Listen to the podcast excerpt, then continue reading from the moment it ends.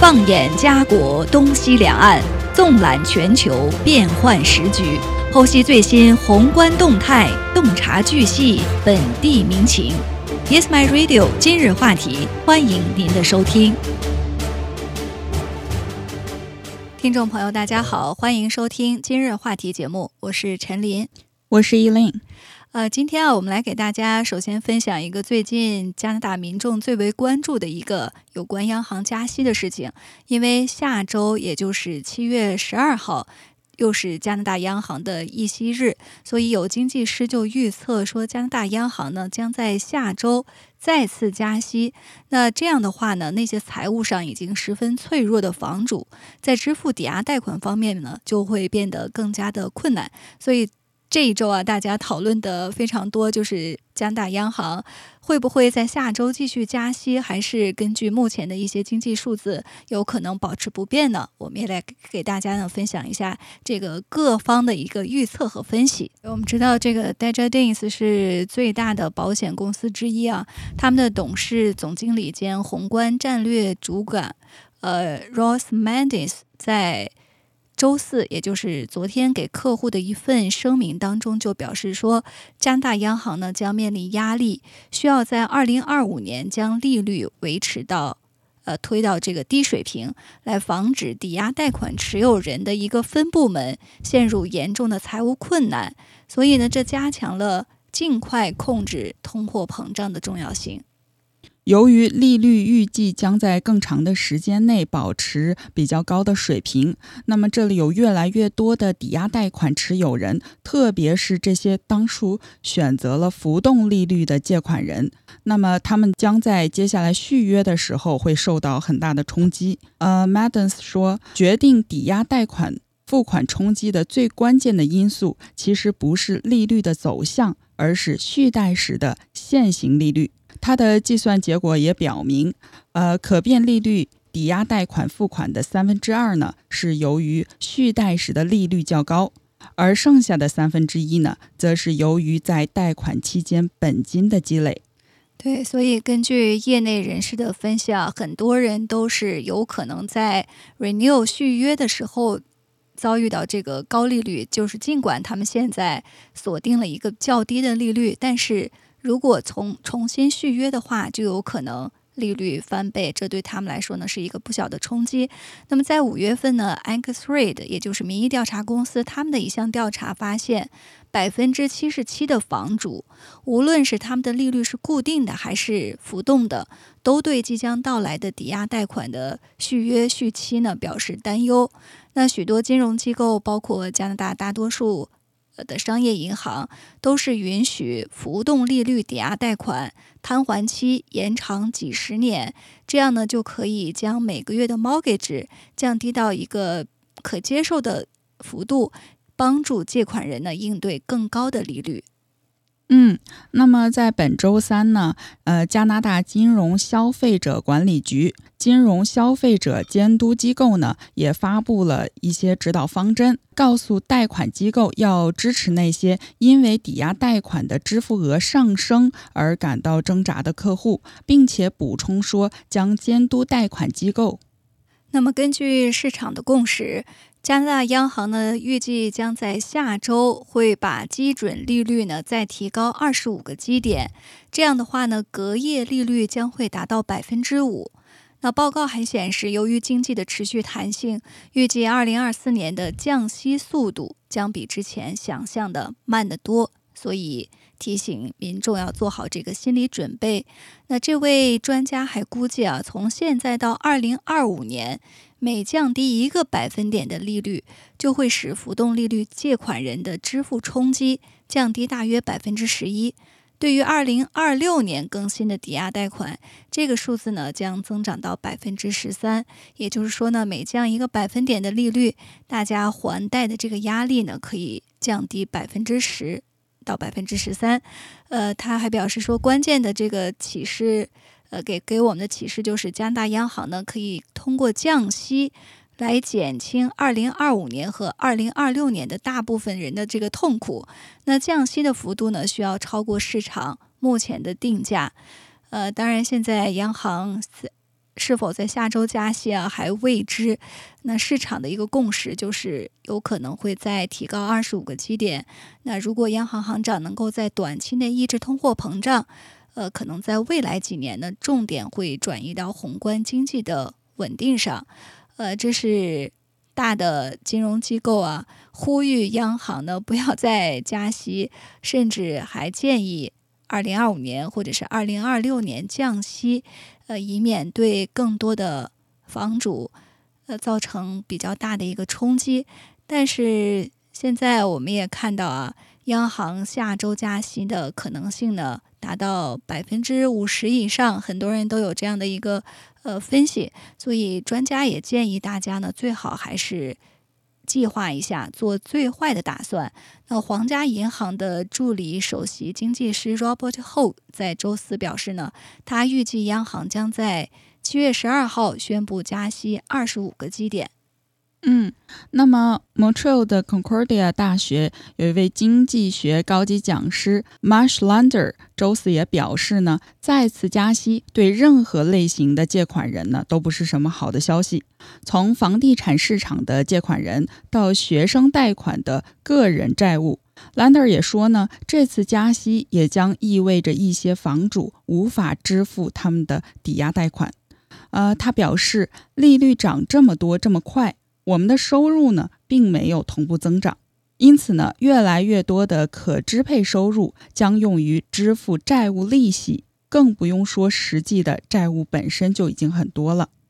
那么，在不到一年的时间里呢，央行已经是第八次上调基准利率，下周如果再加息，将是今年以来的第三次，这使借贷的成本将更高。加息二十五个基点将使隔夜利率上升至百分之五，最优惠利率呢上升是百分之七点二，是大约三十年以来的最高利率。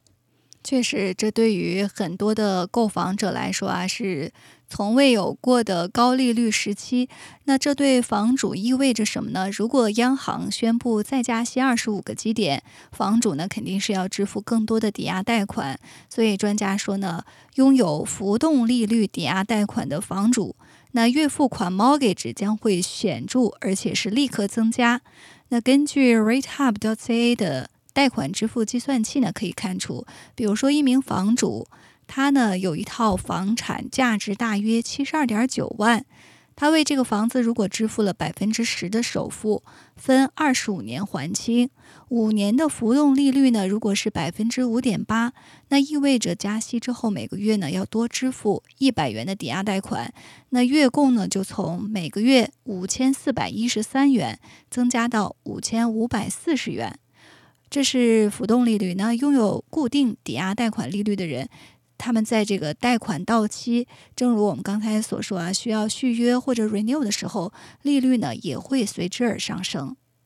嗯，而且由于不是所有人他的这个抵押贷款都是在同一时期到期的，每个人这个更新的时间都是不一样的。后克也预测，加息对家庭的影响可能会有稍长的滞后性。呃，RateHug.ca 联合首席执行官呢，James Laird 说，债券市场呢也会随之发生变动，这将导致固定抵押贷款利率呢进一步的走高。利尔的建议大家呢做最坏的打算，抱最好的希望。对这位专家表示呢，说这意味着任何拥有浮动利率，呃，抵押贷款的人，或者呢是。使用了这个房屋净值信贷额度 HELOC 的人都应该为加息呢做好准备。那如果利率上升二十五个基点，浮动利率贷款持有者呢要做好这个预算。他说呢，如果你正在计划买房，可以提前获得批准，将目前的固定利率持有最多一百二十天。那如果你的抵押贷款要到明年才续期，那么就建议呢，现在就去找这个贷款人询问一个好的利率。这样的话呢，如果利率再次上升，业主呢可以尝试打破现有的贷款合同，那么在到期前呢更新到这个新的贷款人，这样就有有希望呢来锁定较低的一个利率。嗯，呃，虽然加息呢还没有完全确定，但是 Lander 也表示，加拿大央行呢正在经济增长与通胀压力之间呢寻找一个平衡。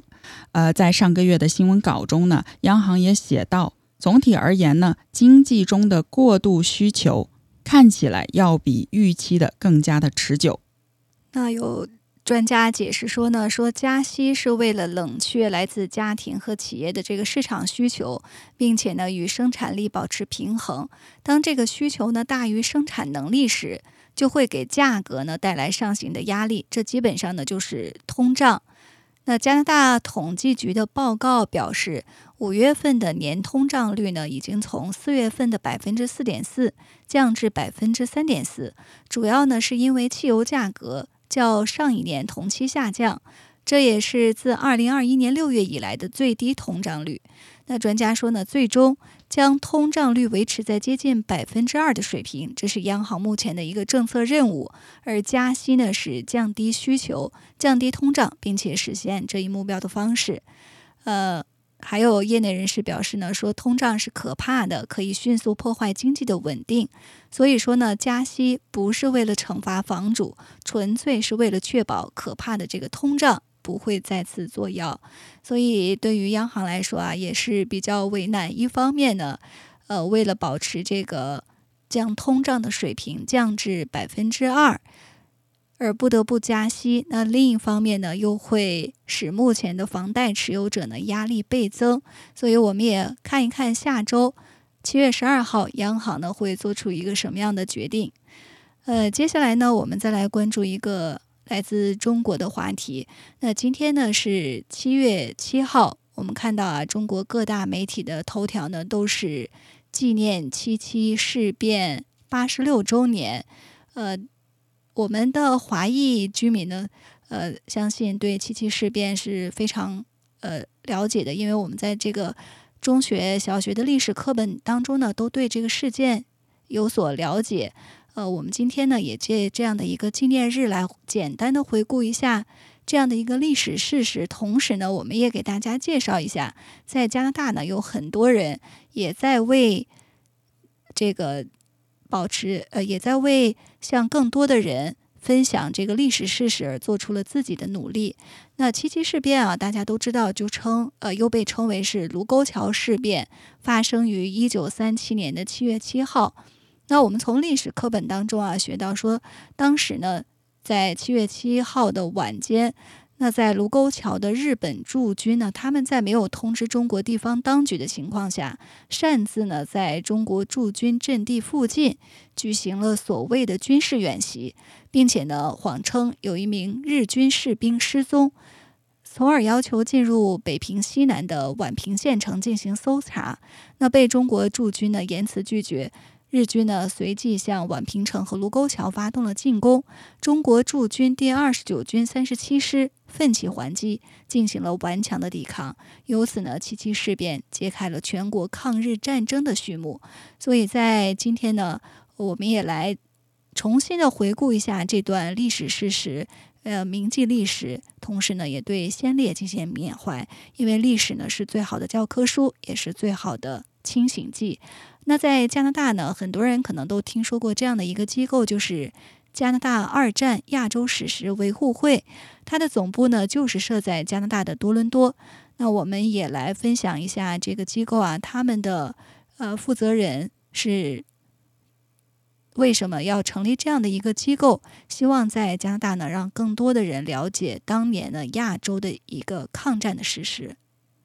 嗯，那加拿大二战亚洲史实维护会的副会长刘美玲说：“他们希望通过自己的力量，让世界人民，尤其是年轻教师和学生们，能够获取正确的历史，从更客观的角度来评价第二次世界大战，都能秉持着一份公益与渴求和平的心。”呃，曹赞文呢是二战亚洲史实维护会新泽西分会的会长。他于幼年呢就移居了美国，但是普通话说得非常的流利。他也表示，我一年要来中国好几次。现在退休了，时间更加的充裕了。我不是专门研究历史的，我是物理学教授。呃，在他谈及为何经年累月不远万里来研究日军侵华史时，他表示呢，我也是华人，我必须承担起这份责任。西方世界缺乏对亚洲战场的关注，大部分的美国人呢，对二战中日本的了解甚至仅限于两颗原子弹，日本的战争责任被掩盖了。我要挖给他们看。其实不只是在加拿大的华裔更为关注这段历史，呃，一些加拿大的本地人呢，他们也是加入了史实维护会。比如说，加拿大多伦多的一名高中教师 Mike Steven，他呢就是加入了史实维护会。呃，他说呢，当时他是第一次来中国的时候，看到七三幺遗址陈列馆影像资料中。遭受非人试验的中国平民时，他不禁惊呼说：“呃，这个实在是太残忍了！这些日本军人怎么下得去手？”呃，那么二战史实维护会的副会长刘美玲，她也表示呢，说日军的所作所为呢，相比较于德国纳粹有过之而无不及。那所谓的惩罚呢，却远远不够。无论是出于什么样的原因，这都是错误的。那刘美玲认为呢，仅仅由志愿者来传播历史真相是不够的，主流社会呢应该给予更多的关注。以这个韩国慰安妇的问题、中国南京大屠杀问题等等为例，那政府和民间团体呢，如果形成合力，力量呢将会巨大无比。那除了呃这些参与加拿大。二战亚洲史实维护会的一些人员，他们在不断的向加拿大的社会来，呃，这个宣传这段历史事实，让大家呢能够获知到正确的历史之外呢，呃，还有一位当年呢曾经攻读这个政治学博士学位的王新和，他当时呢是就读于多伦多大学的博士生，他呢更是做了。很多的关于这个学术和历史的考究，也在其中呢，呃，进行着自己的努力。嗯，那么王新和他表示呢，呃，在小学到中学的课堂里，对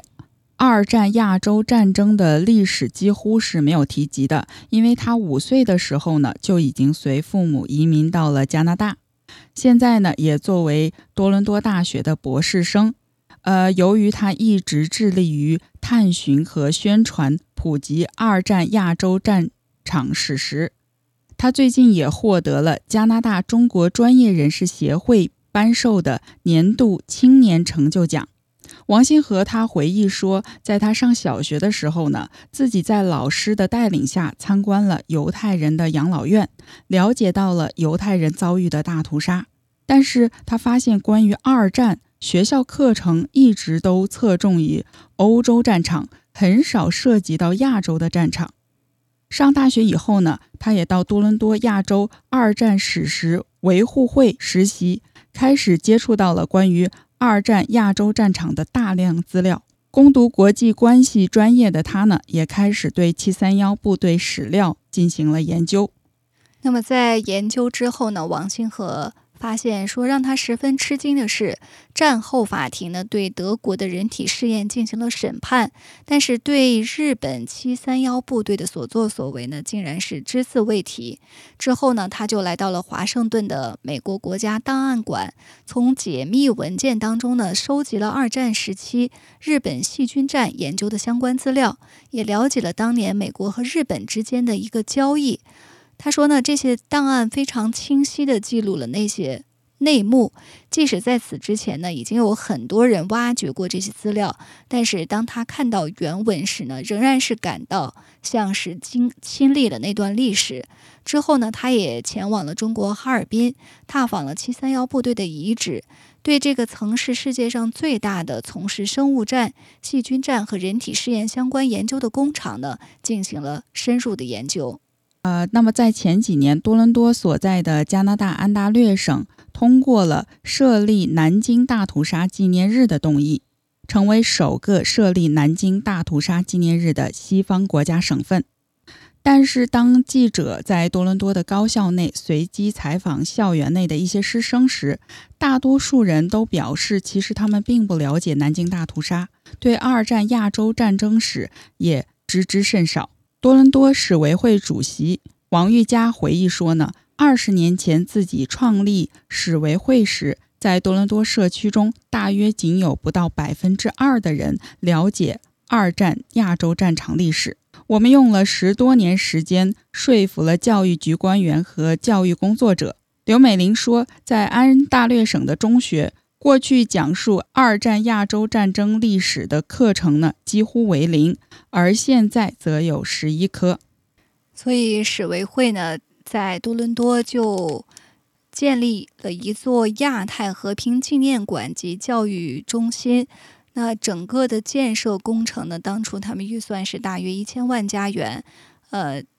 王玉佳会长呢表示说：“这是历史呢交给他们的使命。那他们呢希望将这个纪念馆做成一个真正有用的地方，而不是一个单纯的堂皇的大楼。呃，这里呢首先能够要全面的呈现二战亚洲战场的史实，成为一个史料中心。更且呃，而且呢要让下一代不只看到过去发生了什么，更要能够在这里思考自己能做些什么，思考。”人性的黑暗与光辉。那王会长还表示呢，说如果年轻人不了解，也没有兴趣认识历史的话，那建再大再好的博物馆呢也没有意义。所以他也表示说，在过去的几年当中呢，有一些年轻人已经开始接棒这样的一个责任，投身到史维会的工作当中。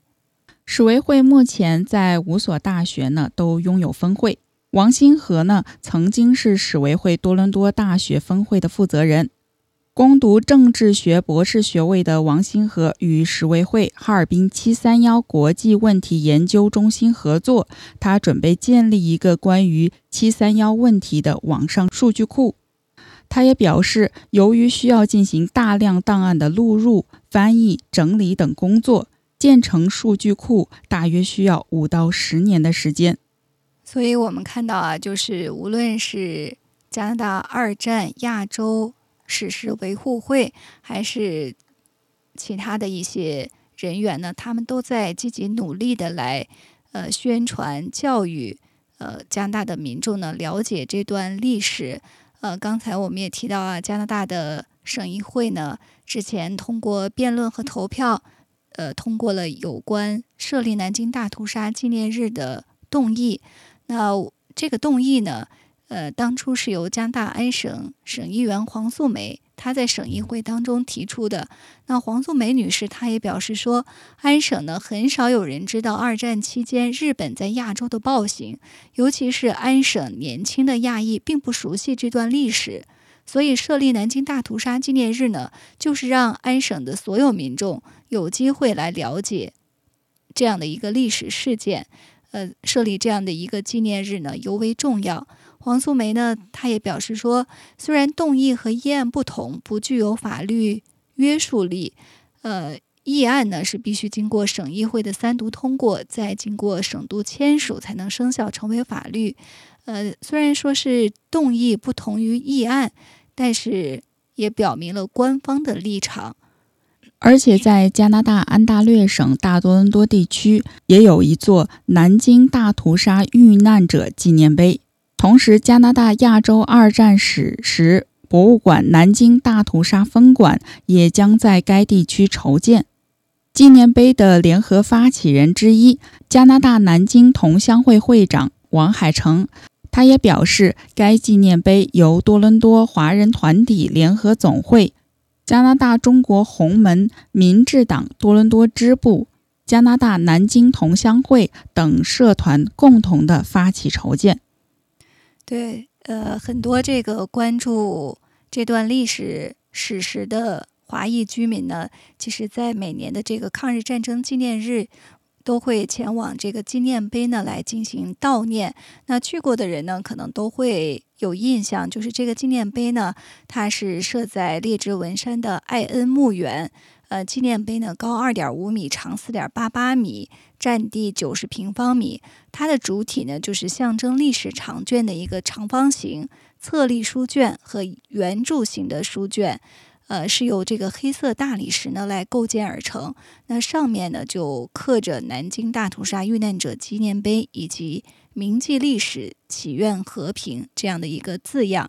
那每年的这个抗战纪念日呢，我们看到当地的一些华社的团体和人员呢，都会前往悼念。那这些呃群体或者是机构啊，他们所做的努力呢，相信会让更多的安省居民，呃，包括加拿大的民众呢，了解这段历史。因为很多年以来啊，一些西方的国家呢，他们呃只知道这个纳粹屠杀犹太人。关于侵华日军南京大屠杀的这段历史史实呢，却鲜为人知。呃，所以在二零零五年呢，我们值得一提的是啊，加拿大抗日战争史实维护会呢，他们历经周折，首次呢把南京大屠杀这段历史写进了加拿大中学历史教材，而且呢，呃，史维会的会长王玉佳先生，他也曾经率领史维会呢前往南京，进行了为期两天的访问。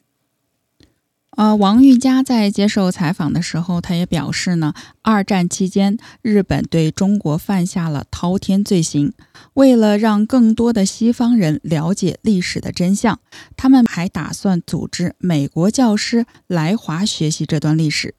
在史维会多年的不懈努力之下，南京大屠杀史实得以写进加拿大安大略省中学十、十一、十二年级的历史教材。其中，十年级的历史是学生的必修课。加拿大成为了第一个正式把这段鲜为人知的历史列入学生必修科目的西方国家。这本历史教材是史维会对中国进行多次实地访问后编撰而成的。教材揭露了1931年到1945年日本军国主义在亚洲的暴行，包括慰安妇。南京大屠杀、细菌战等内容，教材封面也采用了南京大屠杀幸存者江根福老人的照片。